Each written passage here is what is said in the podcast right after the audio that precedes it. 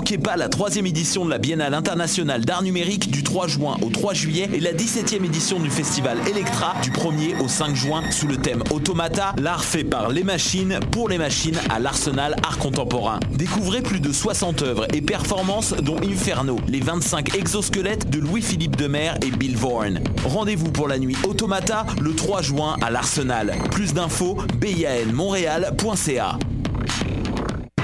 Du 27 au 2 juillet, c'est le Mini-Fest au Medley Simple Malte. Plus de 65 artistes lors de 22 spectacles, dont Eddie King, Fred Dubé, Yannick Demartino, Gabriel Caron, Didier Lambert, Charles Beauchesne, Daniel Grenier Chantal Lamar. et plusieurs autres. Le Minifest, le 19e plus gros festival d'humour à Montréal. Pour plus d'infos et pour vous procurer des billets, www.festivalminifest.com.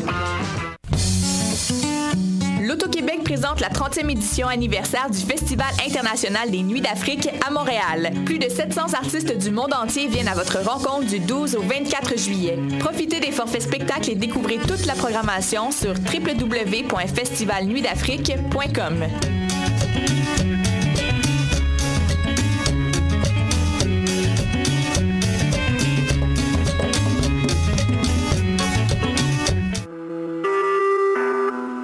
Vous écoutez Choc pour sortir des ondes.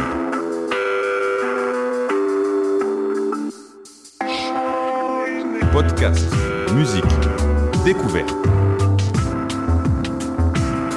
Sur choc.ca.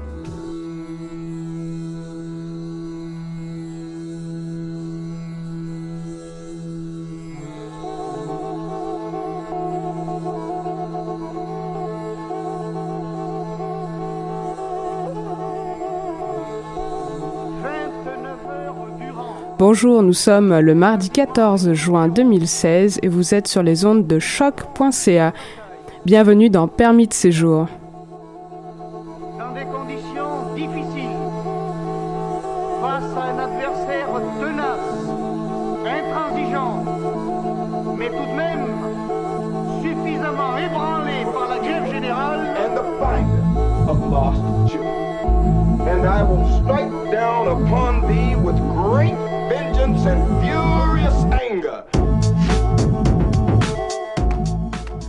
Programme dans l'émission d'aujourd'hui, féminisme, revendications sexuelles, le droit à l'existence sera notre sujet du jour, à travers le parcours d'individus qui n'hésitent pas à faire face aux violences pour pouvoir revendiquer leurs droits. Cette triste actualité du jour, avec les événements du dimanche à Orlando, nous prouve que les luttes sont encore nécessaires et même indispensables. Et ce, quel que soit le pays où nous nous trouvons, riche ou pauvre, démocratique ou non, personne n'est à l'abri de l'intolérance, un fléau qui peut se répandre aussi vite qu'une traînée de poudre. Le monde oriental connaît bien ce dilemme et ce triste événement fait écho à ce que certains dénoncent à travers leurs pratiques artistiques. Et justement, Ossine va nous parler d'un groupe de musique libanais défendant l'homosexualité et qui aspire à une véritable application des droits individuels.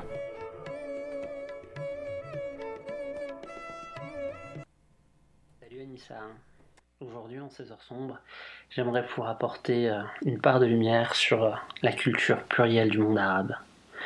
Dans le contexte euh, où les yeux du monde sont rivés sur l'Orient et subit l'influence d'images alliant extrémisme religieux et arriération sociétale qui alimentent des préjugés ignorants sur le monde arabe, il y a une urgence à la construction. À la construction d'une identité culturelle qui regrouperait les influences diverses et variées du Moyen-Orient. Ces influences aujourd'hui, elles sont jeunes, pluriethniques et ouvertes sur un monde pluriel. Car non, n'en déplaise à certains fous, notre monde est pluriel. Toutes les envies, les goûts, les croyances et les orientations s'y retrouvent. Et c'est tellement plus beau quand tout ça peut se mélanger. C'est dur, car les extrémistes sont allergiques à la culture, à l'art et au changement. Mais c'est la marche du monde.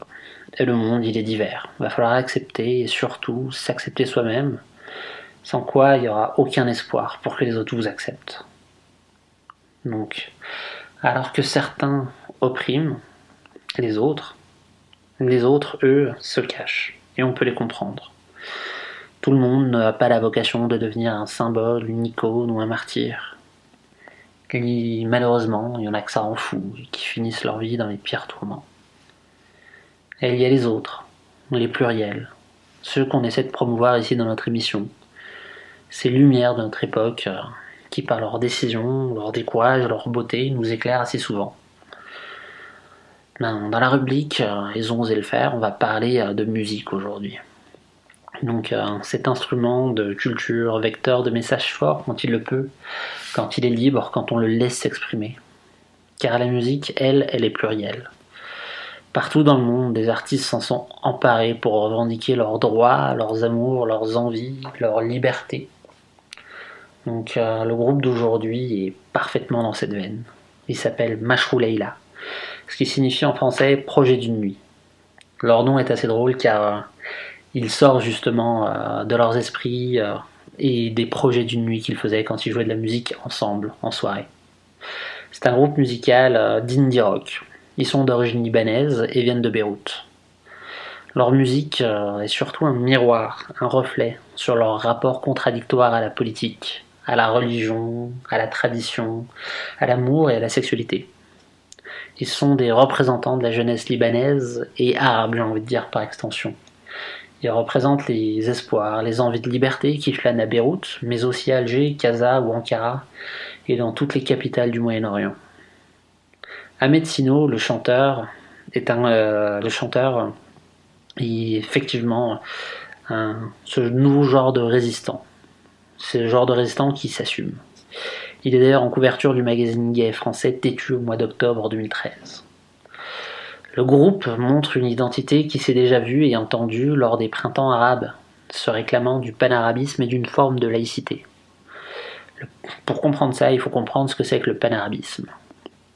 Donc le panarabisme, c'est un mouvement politique, culturel et idéologique fortement laïque qui vise à réunir et à unifier les peuples arabes en dehors du carcan de la religion, c'est-à-dire de manière laïque, en y intégrant toutes les confessions qui peuvent se prévaloir dans le monde arabe, toutes les croyances, mais aussi l'athéisme. Donc, euh, le panarabisme se propose de défendre l'identité arabe avant tout, et d'en élever la culture.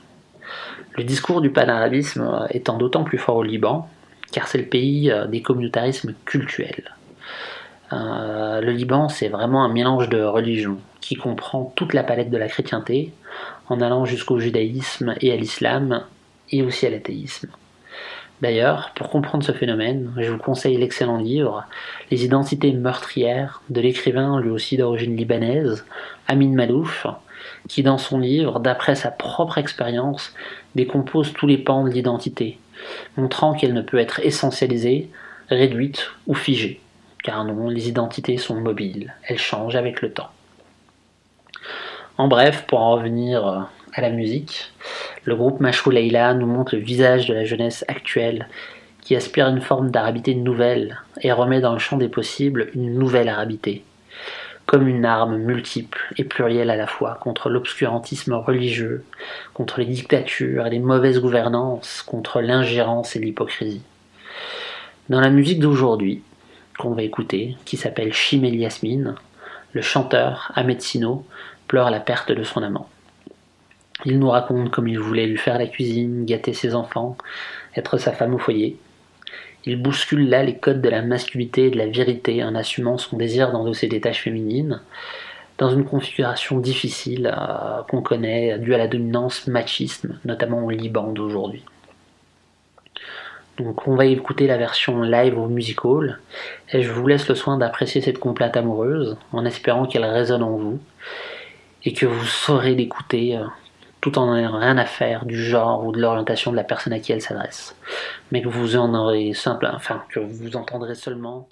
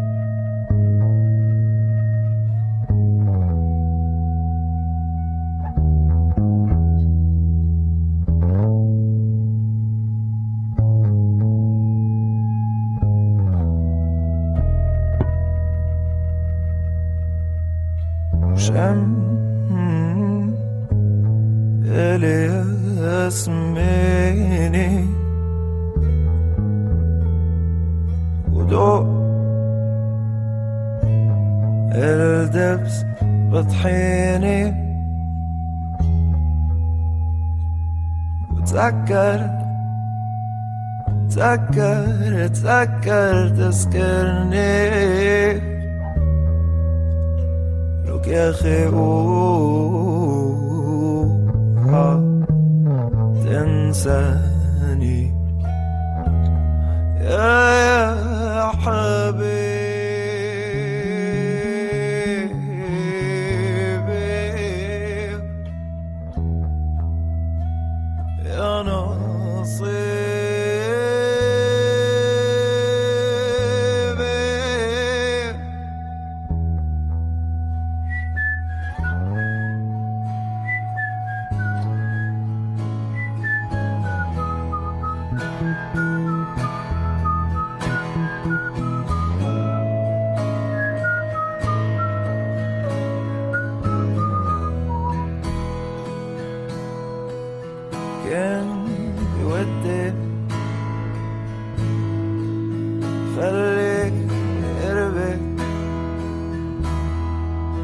عارفك عقلي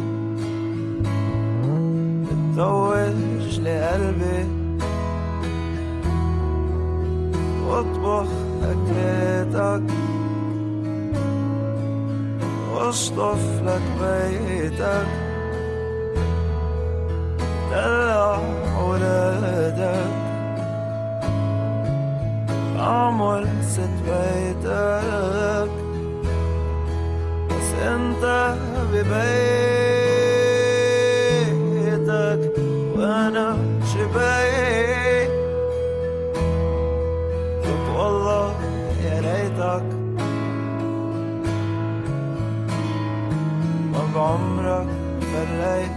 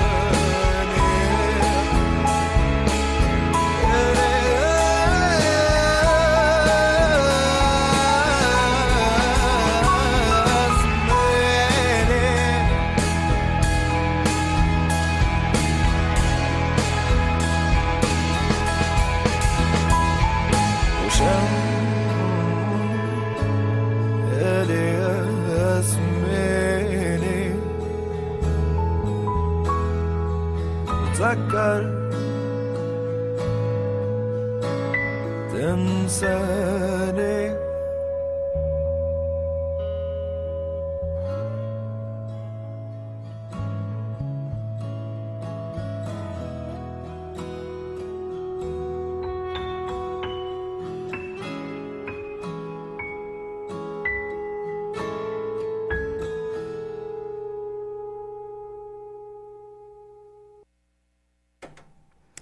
Merci Ossine pour cette chronique et la découverte de cet artiste. Euh, maintenant, moi, je vais vous parler d'une femme importante dans l'histoire des femmes d'Égypte, euh, qui s'est battue jusqu'à la fin de sa vie contre ce qu'elle détestait, l'injustice. Je vais vous parler de Douria Shafik, une féministe du siècle dernier à qui les Égyptiennes doivent énormément. Philosophe, poète et éditrice égyptienne, elle est l'une des principales meneuses du mouvement de libération des femmes en Égypte. Durant les années 1940, son engagement a eu pour effet direct de donner le droit de vote aux Égyptiennes, en 1956 pour être précise. Sa jeunesse, Doria Shafik est née à Tanta, dans la région du delta du Nil. Au décès de sa mère, alors qu'elle est âgée de 13 ans, elle intègre une école missionnaire française à Alexandrie II. À 16 ans, elle est l'une des plus jeunes égyptiennes à obtenir le baccalauréat français pour lequel elle reçoit une médaille d'argent de félicitations. Puis elle reçoit une bourse d'études du ministère égyptien de l'éducation et poursuit ses études en France. Elle obtient une licence, puis un doctorat en philosophie à l'Université de la Sorbonne, à Paris 4. Elle, soutient deux thèses, l'art pour l'art dans l'Égypte antique et la femme et le droit religieux de l'Égypte contemporaine. Elle obtient son doctorat avec une mention très honorable. À Paris, elle épouse Nour Eldin Aragay, un étudiant en droit titulaire d'une bourse d'études, qui prépare également sa thèse de doctorat. En 1940, à son retour de France en Égypte, elle espère contribuer à l'éducation de la jeunesse de son pays. Mais le doyen de la faculté des lettres ne l'entend pas de cette oreille et le doyen de l'université du Caire refuse un poste d'enseignement sous prétexte qu'elle est un peu trop moderne. En 1945, la princesse Shivakyar, première épouse du roi Fouad Ier, offre à Doria Shafik la position de rédacteur en chef du magazine culturel et littéraire français La Femme Nouvelle.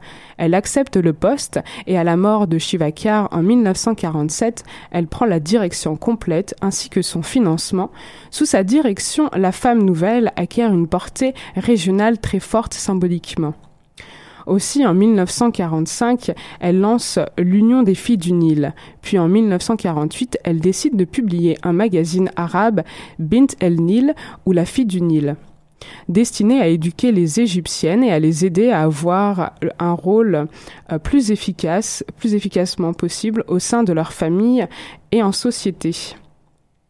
Douria Shafik, grande activiste pour les droits de la femme, en février 1951, elle lance l'assaut au Parlement égyptien.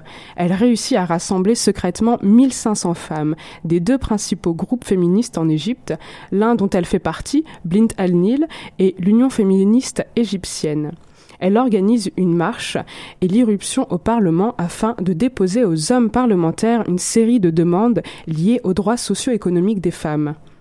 En dépit de promesses de réception par le président du Sénat, les droits des femmes ne connaissent par la suite aucune amélioration. L'année 1951 est aussi l'année des luttes contre l'occupation. Doria Shafik décide de contribuer aux efforts visant à débarrasser l'Égypte de l'occupation, britannique en créant la première unité militaire féminine qui rassemble 2000 femmes, qu'elle prépare pour le front mais aussi à mener des activités de soins infirmiers. Après la révolution égyptienne en 1952, Douria demande la reconnaissance par le gouvernement de Bin al-Nil en tant que parti politique, mais aussi qu'elle soit reconnue en tant que présidente, ce que le gouvernement refusera catégoriquement. Première grève de la faim. Le 12 mars 1954, elle entreprend une grève de la faim de huit jours au syndicat de la presse pour protester contre la création d'un comité constitutionnel sans femmes.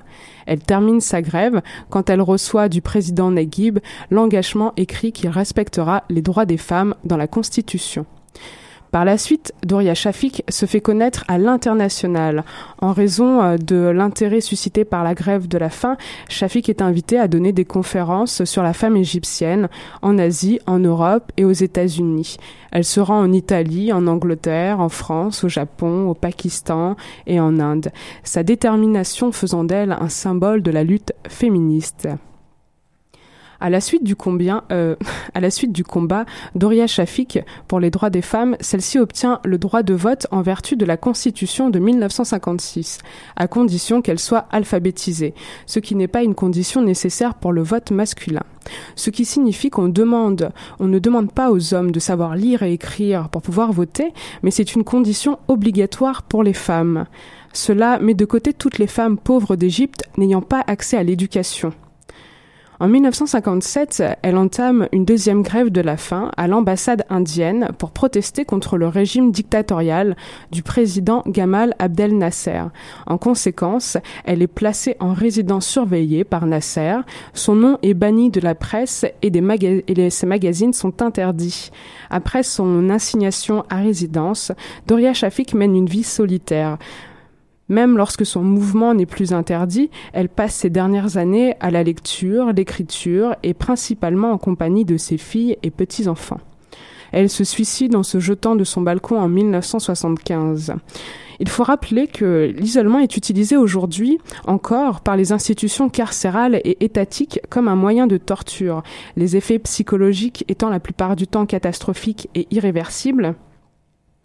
Ce n'est toujours pas interdit euh, par euh, la loi. Que les pays se présentent comme démocratiques ou non, comme la France ou les États-Unis, cette pratique condamnée par l'ONU reste légale. La France, il y a quelques mois, utilisait à tout va pendant l'état d'urgence l'assignation à résidence sans motif euh, et les États-Unis ne manquent pas d'exemples en la matière, que ce soit avec Guantanamo, une prison carcérale la plus surveillée du monde où les tortures sont monnaie courante, ainsi que les conditions euh, dans lesquelles les prisonniers vivent. Euh, tout un tas d'exemples qui montrent que le droit à l'individu n'est pas respecté. Concernant les œuvres de Douria Shafik, en plus de ses magazines, elle a écrit un roman, L'esclave sultane, plusieurs volumes de poésie publiés par Pierre Fanlac, ses propres mémoires, et elle a également traduit le Coran en anglais et en français. Vous trouverez les liens de ces œuvres dans le descriptif de l'émission. Nous vous encourageons à aller euh, les consulter. Euh, la semaine dernière, on vous parlait du label Habibi Funk, s'intéressant aux musiques orientales des années 70 et l'un de leurs projets commandités par euh, une organisation à but non lucratif allemande, Media Incorporation and Transition, pour promouvoir le droit des femmes du Moyen-Orient, réunissant plusieurs chanteuses de Tunisie, Libye, Égypte. Descendante directe de la culture féministe grâce à ses pionnières pionnières comme Dounia Shafik, ces jeunes femmes n'hésitent pas à prendre le micro pour faire entendre leur voix ainsi que leurs revendications. Tout de suite, la chanson de l'égyptienne Yusra El Awari, Gareb En El Medina.